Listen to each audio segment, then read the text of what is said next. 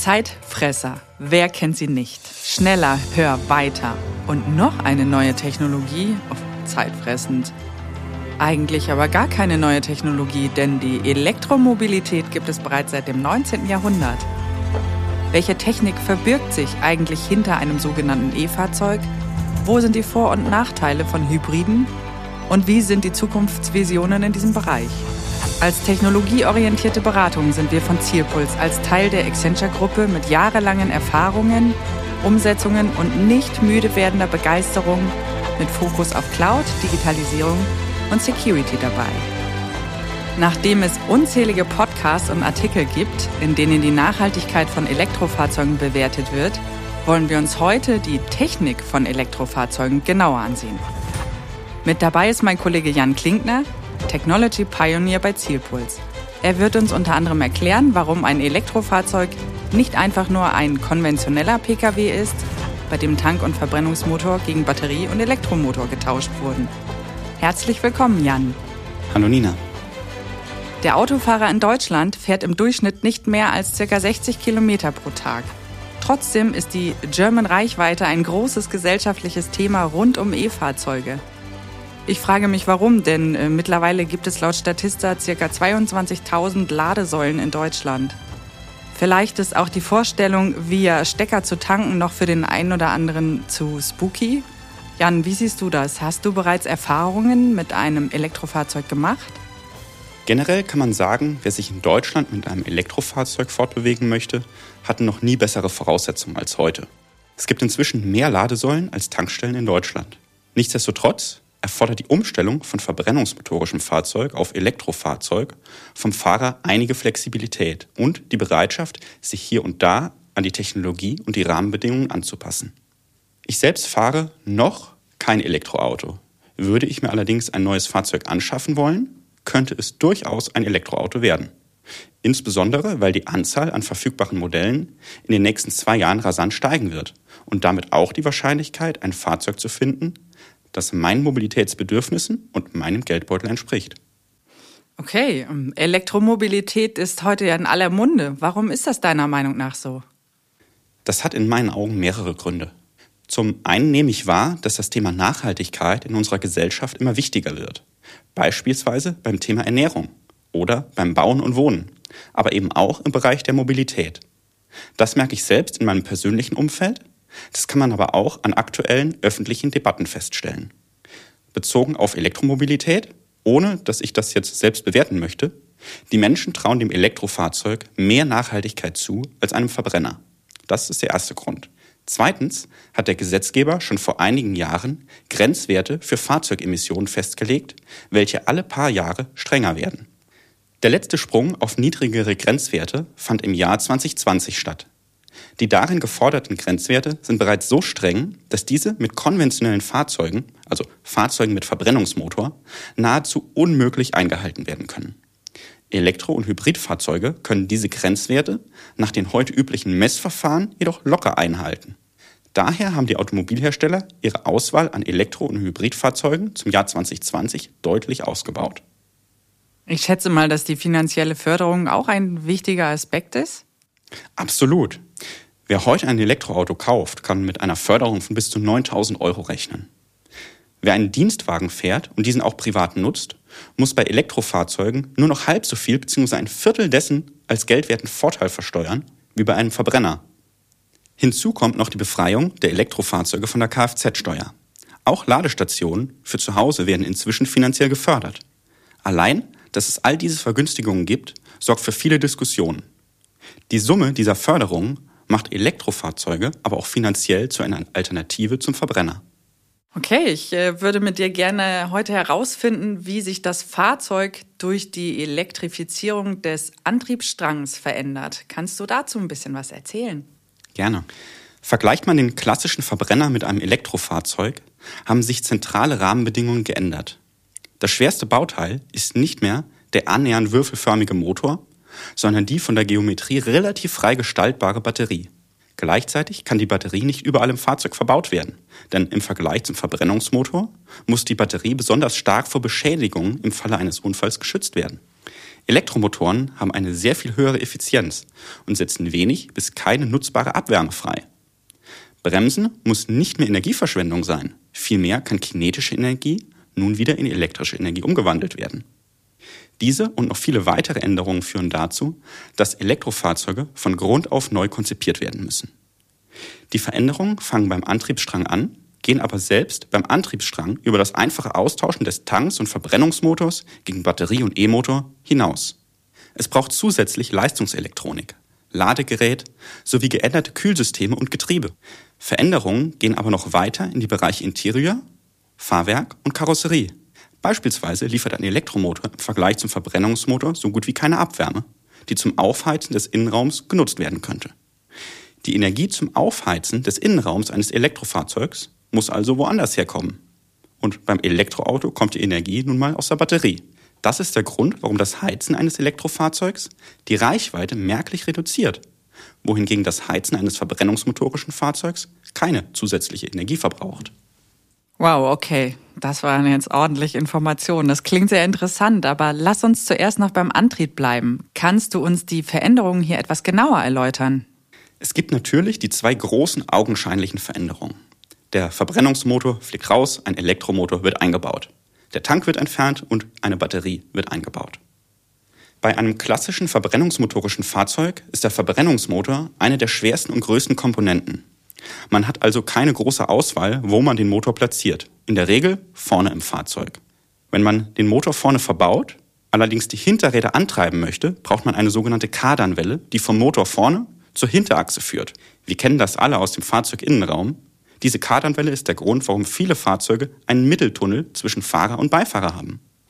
Beim Elektrofahrzeug ist man in der Positionierung der Elektromotoren deutlich freier.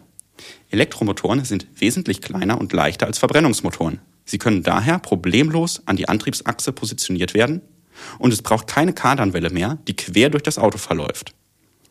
Daher haben auch die meisten Elektroautos keinen durchgehenden Mitteltunnel. Beim klassischen verbrennungsmotorischen Fahrzeug ist der Energiespeicher, der Tank, kompakt und leicht. Der Energiespeicher beim Elektrofahrzeug ist die Antriebsbatterie. Diese ist zwar von der Form relativ flexibel, aber sehr groß und extrem schwer. Gleichzeitig ist die Batterie ein sehr empfindliches Bauteil, das selbst im Falle eines Crashs nicht in Mitleidenschaft gezogen werden darf. Daher werden Antriebsbatterien zwischen der Vorder- und der Hinterachse im Unterboden eines Fahrzeugs verbaut, sprich zwischen Fahrer und Straße. Das hat den positiven Nebeneffekt, dass der Schwerpunkt von Elektrofahrzeugen sehr niedrig ist, weshalb die meisten Elektroautos ein sehr sportliches und agiles Fahrgefühl bieten. Okay, das waren jetzt die zwei großen Veränderungen im Fahrzeugantrieb. Du hast eingangs gesagt, dass es noch weitere Veränderungen im Bereich des Antriebs gibt. Welche sind das? Ganz genau. Strom spielt im Elektroauto natürlich eine immens wichtige Rolle. Der ein oder andere mag sich noch aus Schul- oder Studienzeiten daran erinnern, dass es zwei Arten von Strom gibt. Gleichstrom und Wechselstrom. Batterien nehmen ausschließlich Gleichstrom auf und geben auch nur Gleichstrom wieder ab. Elektromotoren die im Antrieb von Fahrzeugen genutzt werden, sind in der Regel Wechselstrommotoren. Diese können also nur mit Wechselstrom betrieben werden. Daher braucht es im Antrieb eines Elektrofahrzeugs sogenannte Leistungselektronik, sprich elektronische Bauteile, die Wechselstrom in Gleichstrom umwandeln können und umgekehrt. Diese Leistungselektronik braucht man im Fahrzeug übrigens auch, um verschiedene Nebenverbraucher, so nennt man im Fachjargon alle Komponenten am Fahrzeug, die neben dem Motor auch Energie verbrauchen, beispielsweise Fahrzeuglicht, Scheibenwischer, Sitzheizung, vieles mehr, um diese Nebenverbraucher mit Energie zu versorgen. Neben der Leistungselektronik ändert sich im Antrieb aber auch die Kühlung. Beim verbrennungsmotorischen Fahrzeug wird der Verbrennungsmotor meist durch einen Wasserkreislauf und mit Hilfe der Umgebungsluft auf ca. 100 Grad Celsius gehalten. Elektromotoren arbeiten wesentlich effizienter und erzeugen dadurch viel weniger Abwärme. Sie müssen daher weniger stark gekühlt werden. Gleichzeitig müssen aber auch die Batterie und die Leistungselektronik gekühlt werden. Die Batterie optimalerweise auf 20 Grad Celsius. Bei hohen Umgebungstemperaturen im Sommer ist demnach eine Kühlung über die Umgebungsluft nicht mehr ausreichend. Es braucht also ähnlich wie bei einem Kühlschrank einen Kältemittelkreislauf, um die Batterie auch im Hochsommer auf Temperaturen unterhalb der Umgebungstemperatur zu kühlen. Ähm, es gibt aber auch noch eine andere Veränderung im Fahrzeugantrieb, die oft zu verwunderten Gesichtern führt, nämlich die Frage, ob ein Elektrofahrzeug ein Getriebe hat. Richtig, die Antwort ist Jein. Ja, auch ein Elektrofahrzeug hat ein Getriebe, welches zwischen Motor und Reifen sitzt und dafür sorgt, dass bei gegebener Motordrehzahl sich die Reifen genau so schnell drehen, wie der Fahrer fahren möchte. Beim Verbrennungsfahrzeug hat dieses Getriebe bekanntlichermaßen verschiedene Gänge, sodass in verschiedenen Stufen die Drehzahl des Rades an die gewünschte Geschwindigkeit angepasst werden kann. Beim Elektrofahrzeug hat das Getriebe nicht mehrere Gänge, sondern nur einen fixen Gang. Der Grund hierfür ist, dass Elektromotoren wesentlich höhere Drehzahlen erreichen können als Verbrennungsmotoren.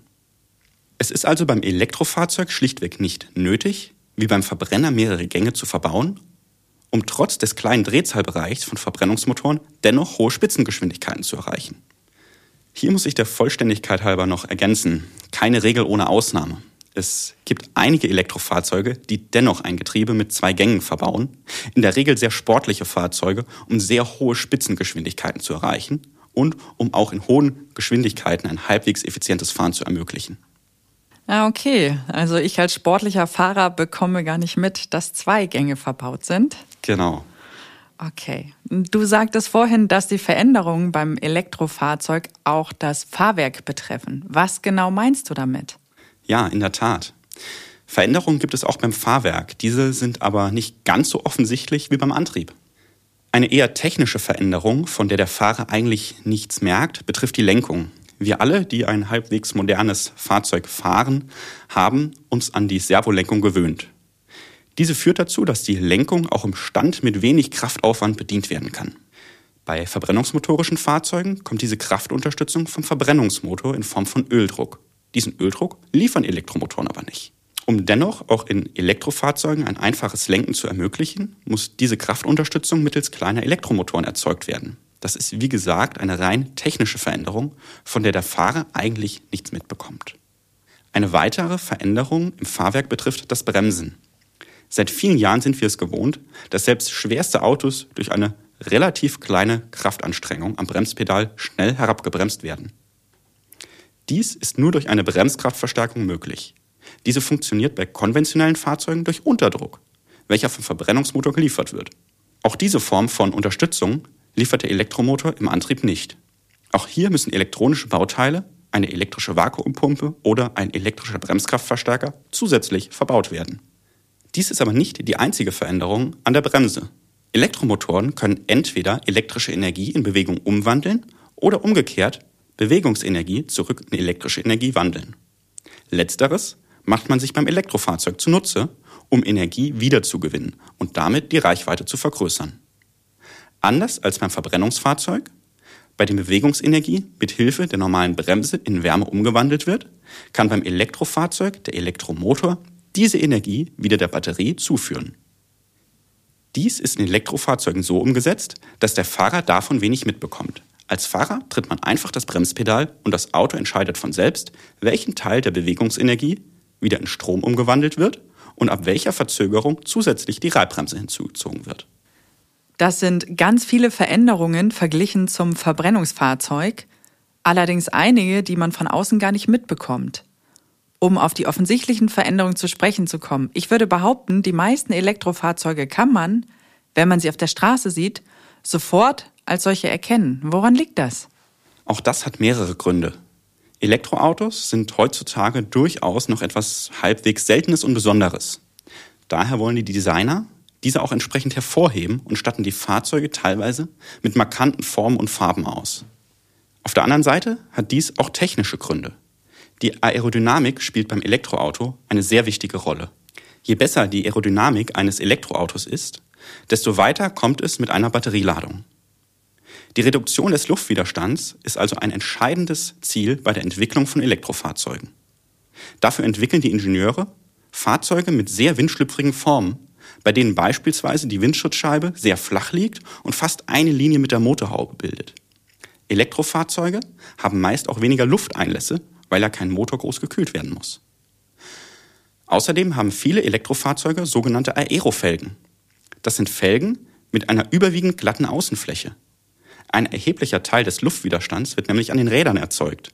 Beim klassischen Verbrenner müssen allerdings die Bremsscheiben gut belüftet werden, weshalb oft Felgen verwendet werden, die viel Luftzirkulation zulassen. Zumal die Reibbremse beim Elektroauto aber nur selten genutzt wird, Weil ein Großteil der Bremsung durch Rekuperation stattfindet, ist die Belüftung der Bremsscheiben nicht so wichtig und es können Aerofelgen verbaut werden. Kommen wir vom Äußeren zum Innenraum. Bedeutet es nun bei einem Fahrzeug für die Insassen, dass sie prinzipiell mehr Platz im Innenraum des Fahrzeugs haben, also mehr Stauraum? Wie bereits erwähnt, fällt bei Elektrofahrzeugen der Mitteltunnel oft weg, weil keine Antriebswelle mehr quer durch das Fahrzeug geführt werden muss. Daher haben die Insassen im Elektroauto hier durchaus mehr Platz für ihre Füße.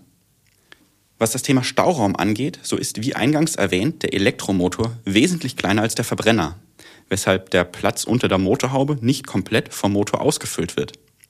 Einige Elektrofahrzeuge haben daher sowohl vorne als auch hinten einen Kofferraum. So, anhand der ganzen Inputs, die du uns jetzt gegeben hast, letzte Frage. Wie sieht deine Zukunftsvision aus oder wie sehen deine Wünsche für bzw. an ein E-Fahrzeug der Zukunft aus? Für die Zukunft des Elektroautos wünsche ich mir, dass wir es schaffen, Energiespeicher zu finden, die kleiner und leichter sind als heutige Lithium-Ionen-Batterien und gleichzeitig mehr Energie speichern können. Ich hoffe, dass wir diese Energiespeicher aus Materialien herstellen können, die es auf der Erde zu Genüge und leicht zugänglich gibt und dass wir diese Energiespeicher vollständig recyceln können. Ich wünsche mir außerdem, dass wir es schaffen, Elektromobilität von der Produktion über den Betrieb bis hin zur Entsorgung bzw. zum Recycling so nachhaltig zu gestalten, dass wir ohne der Umwelt gegenüber ein schlechtes Gewissen haben zu müssen, Spaß am Autofahren haben können. Die Batteriehersteller kommen zum Automobilhersteller und nicht andersrum. Somit scheint die Automobilindustrie hier auf dem richtigen Weg zu sein. Und es bleibt auch in diesem Bereich spannend, ob es nun nur eine Brückentechnologie ist oder sich nun im 21. Jahrhundert durchsetzen wird. Danke, Jan, für deinen Input. Danke, Nina.